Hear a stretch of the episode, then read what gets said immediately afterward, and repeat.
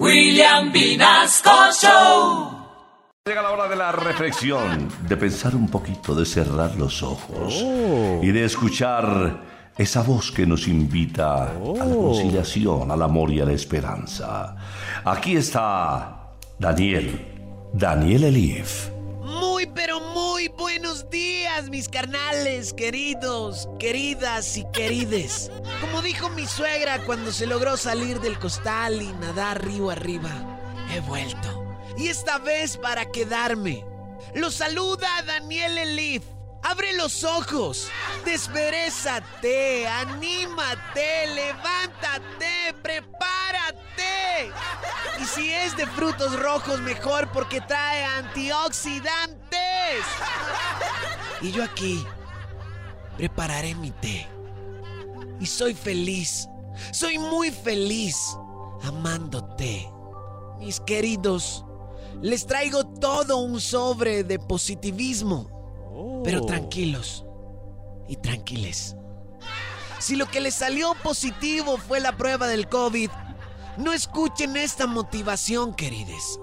Si tú, mi querido, que estás escuchando en este momento, eres de esos queridos que cree, que no cree en el poder del tercer ojo, relájate, tranquilízate, fresquéate con hielitos. Que te digo por experiencia, carnal. Por el tercero no se ve nada.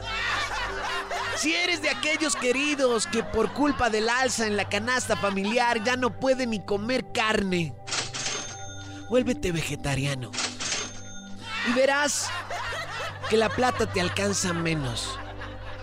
Si eres de los que juega fútbol cada ocho días y llega a la casa bien pedo después del partido, relájate, tranquilízate y deja de tomar tanto té.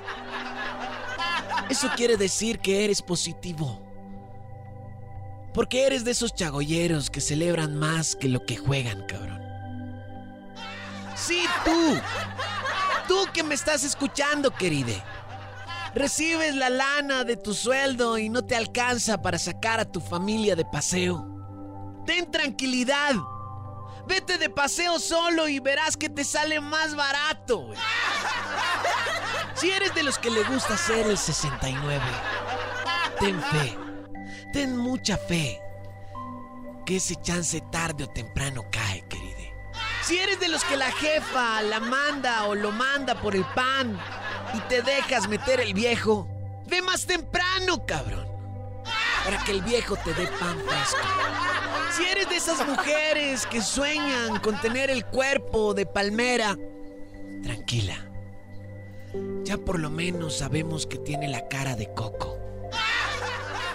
Y como dijo el urólogo querido,